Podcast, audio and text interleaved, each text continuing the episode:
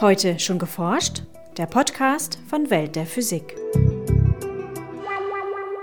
Es sieht so aus, als würde die Lithium-Ionen-Technologie viele Aufgaben und viele Probleme lösen, aber es ist sicherlich gut, auch nach Alternativen Ausschau zu halten. Sagt Jürgen Janek, Professor an der Uni Gießen, zur Zukunft des Lithium-Ionen-Akkus. Heute schon geforscht? Hier ist Welt der Physik mit Podcast Folge 48. Mein Name ist Jens Kube. Und ich bin Maike Pollmann. Heute beschäftigen wir uns im Schwerpunkt mit Lithium-Ionen-Akkus. In unseren Nachrichten geht es um Chipkühlung mit Graphen, ein neues Element im Periodensystem und das Netzwerk Teilchenwelt.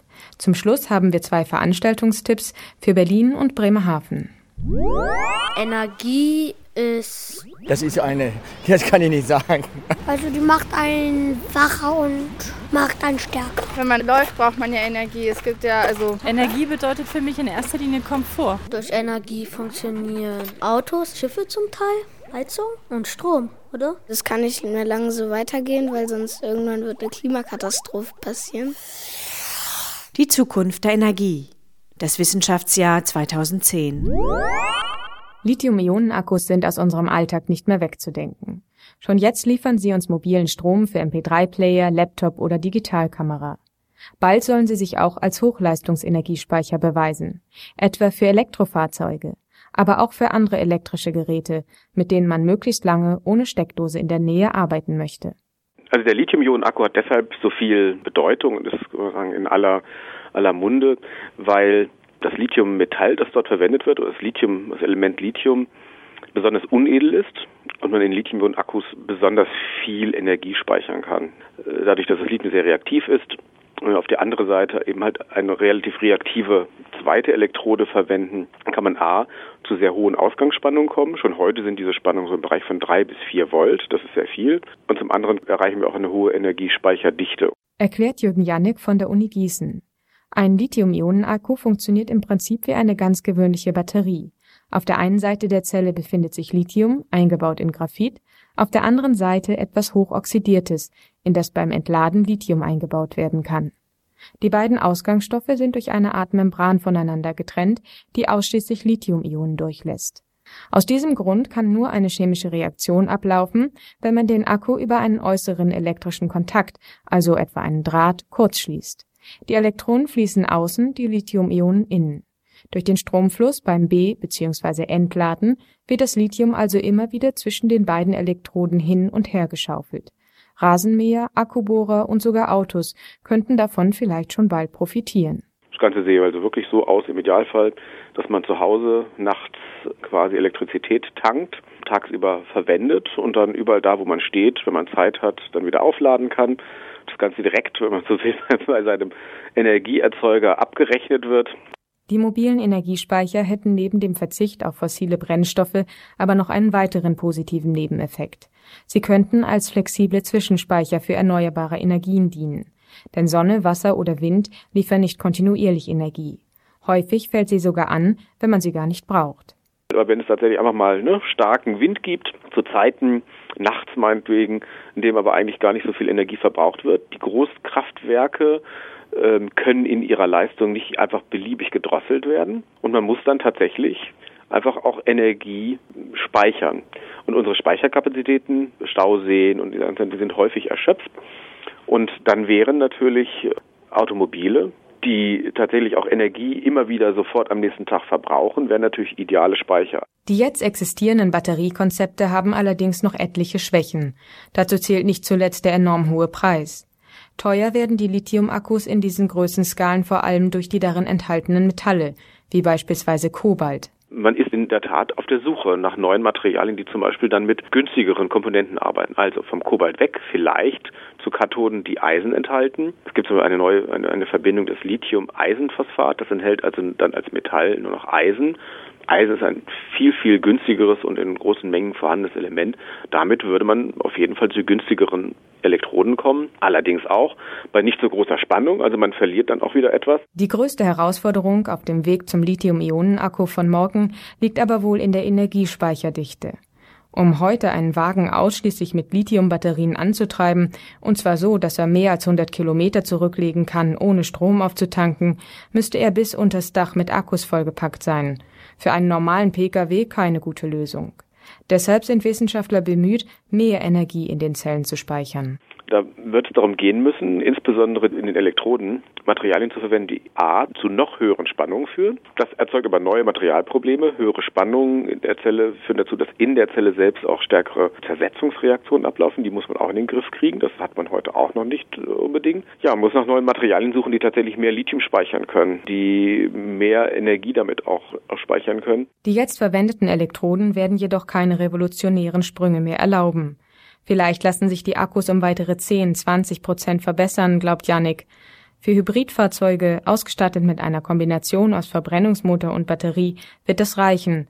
Aber um ein echtes Elektroauto zu bauen, wird man vermutlich zu ganz neuen Batterietypen greifen müssen. Das werden dann Batterietypen sein, bei denen der Kathodenseite Schwefel direkt eingesetzt wird oder man geht direkt zu einer Lithium-Luftzelle, also eine Art Halbbrennstoffzelle, in der dann tatsächlich Lithiummetall direkt mit, mit Sauerstoff aus der Luft, die angesaugt wird, umgesetzt wird.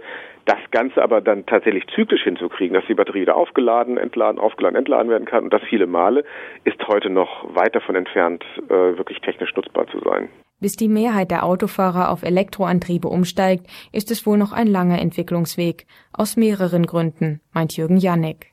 Erstens ist es so, dass natürlich auch die konventionellen Verbrennungsmotoren, also die konventionellen Antriebe immer besser werden, immer optimierter werden das 3-Liter-Auto ist ja schon äh, machbar und selbst mit weniger Litern kann man heute auch schon Autos antreiben. Das zweite grundsätzliche Problem ist natürlich, dass man auch die elektrische äh, Energie ja irgendwo herkriegen muss. Also es ist ja nicht so, dass plötzlich das Lithium-Ionen-Akku eine neue Energiequelle ist, sondern auch da muss man irgendwo die Elektrizität herkriegen. Es ist also nur letztendlich ein anderes Speichermedium als jetzt tatsächlich Benzin oder Diesel, also ein fossiler Brennstoff. Ob Lithium-Batterien sich durchsetzen oder eine Übergangstechnologie bleiben, muss die Zukunft zeigen. Jedenfalls haben sich Wissenschaftler und Wirtschaft zusammengeschlossen, um an den Lithium-Hochleistungsbatterien von morgen zu tüfteln. Mehrere hundert Millionen Euro sollen in den kommenden Jahren in die Entwicklung eines effizienten, sicheren und preiswerten Energiespeichers fließen.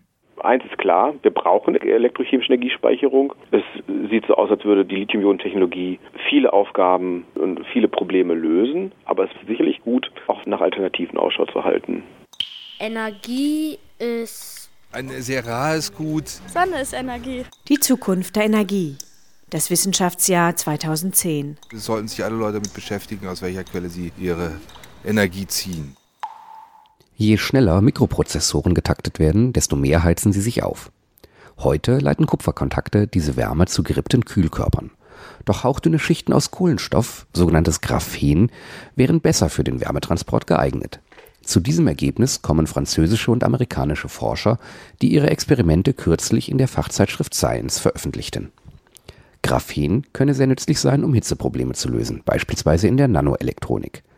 So leiteten die nur eine Atomlage dünnen Kohlenstoffschichten im reinen Zustand mit bis zu 5000 Watt pro Meter und Grad Wärme deutlich besser als die bisher besten Leiter wie Diamant oder Graphit. Doch für technische Anwendungen können die Graphenschichten nicht frei schweben, sondern müssen auf einer Unterlage angebracht werden. Exakt diesen Fall untersuchten die Wissenschaftler und fanden mit 600 Watt pro Meter und Grad eine immer noch viel größere Leistungsfähigkeit als bei dünnen Kupferschichten.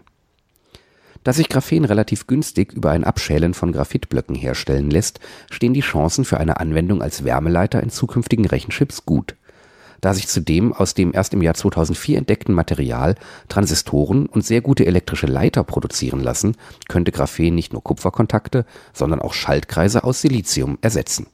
Erstmals gelang es russischen und US-amerikanischen Forschern, das superschwere Element 117 zu erzeugen. Damit schließt sich die Lücke in der Elementereihe zwischen 116 und 118. Letzteres wurde bereits vor vier Jahren mit deutlich weniger Aufwand erzeugt und obwohl die Atome von Element 117 in Sekundenbruchteilen wieder zerfielen, geschah dies langsamer als bei Atomkernen mit weniger Neutronen, berichten die Physiker im Fachblatt Physical Review Letters. Die Forscher sehen die Theorie bekräftigt, dass es bei noch schwereren Elementen eine sogenannte Insel der Stabilität geben könnte, also superschwere Atome, die nicht zerfallen und möglicherweise sogar in der Natur vorkommen könnten Deren Herstellung bis zu einer Ordnungszahl von über 180 dürfte allerdings noch mindestens einige Jahre auf sich warten lassen. Die Zerfallsketten passten gut in das Bild einer Insel der Stabilität, die durch die Effekte der Atomhüllen entsteht, schreibt Sigurd Hofmann vom GSI Helmholtz Zentrum für Schwerionenforschung Darmstadt in einem begleitenden Text. Diese Insel im Periodensystem, in dem die Elemente nach der Zahl der Protonen im Atomkern geordnet sind, soll durch Elemente gebildet werden, deren Varianten, so genannte Isotope, in ihrer Zahl von Protonen und Neutronen im Kern bestimmten magischen Zahlen entsprechen. Nach der Theorie sind diese Kerne besonders stabil. Statt einer Halbwertszeit von Sekundenbruchteilen könnten sie erst nach Stunden, Tagen oder gar Millionen von Jahren zerfallen. Die magische Zahl für Neutronen liegt demnach bei 184, dazu gehören die Protonenzahlen 114, 120 und 126. Das vergängliche Element 117 wird derweil Un und Septium genannt, einen eigenen Namen kann es erst bekommen, wenn es auch in einem zweiten, unabhängigen Labor erzeugt werden konnte. Vom LHC erhoffen sich, wir berichteten mehrfach darüber, tausende Forscher in aller Welt neue Erkenntnisse über den Anfang und Aufbau der Welt. Im Rahmen des bundesweiten Netzwerks Teilchenwelt haben nun auch über 6000 Jugendliche jährlich die Gelegenheit, an der Reise zum Urknall teilzuhaben. Der Startschuss dafür fällt am 20. April in Dresden. Worum genau es in der Teilchenphysik geht, das können Schülerinnen und Schüler im Alter von 15 bis 19 Jahren im Rahmen des Netzwerks Teilchenwelt entdecken. Herzstück dieser bundesweiten Initiative sind ca. 200 Projekttage im Jahr, sogenannte Masterclasses, an Schulen, Schülerlaboren und anderen Bildungseinrichtungen. Dabei lernen die Jugendlichen unter fachkundiger Betreuung von jungen Wissenschaftlerinnen und Wissenschaftlern echte Daten von Teilchenkollisionen auszuwerten. Netzwerk Teilchenwelt beruht auf der Zusammenarbeit zahlreicher Institutionen. Neben dem CERN sind 20 deutsche Forschungsinstitute beteiligt und auch Welt der Physik ist dabei. Wir stellen die Website für das Netzwerk. Lesen Sie mehr unter www.weltderphysik.de-netzwerk Teilchenwelt. Zum Abschluss unsere Veranstaltungshinweise. Das Helmholtz Zentrum Berlin veranstaltet am 19. April einen Public Science Day unter der Fragestellung Wie funktioniert die Dünnschicht-Photovoltaik? Vormittags gibt es Expertenvorträge, nachmittags Führungen über das Gelände in Berlin-Adlershof. Helmholtz Zentrum Berlin, Rudower Chaussee 17, 19. April 10 bis 17 Uhr. Im Magnushaus in Berlin gibt es am 21. April einen Vortrag von Gabriel Curie von der Charité, Brain-Computer Interfaces, Anmerkungen zur Neurophysik einer neuen Mensch-Maschine-Schnittstelle. Um Anmeldung wird gebeten. Mittwoch, 21. April, 17 Uhr im Magnushaus, am Kupfergraben 7, Berlin. Am 25. April veranstaltet das Alfred Wegener Institut für Polar- und Meeresforschung in Bremerhaven einen Tag der offenen Tür. Im Laborgebäude in der Kolumbusstraße können Sie einen Blick in die Eis- und Geolabore werfen. Samstag, 25. April, 11 bis 17 Uhr, Bremerhaven-Kolumbusstraße. Und außerdem ist am 22. April der bundesweite Mädchen-Zukunftstag, Girls Day. Wir machen auch mit.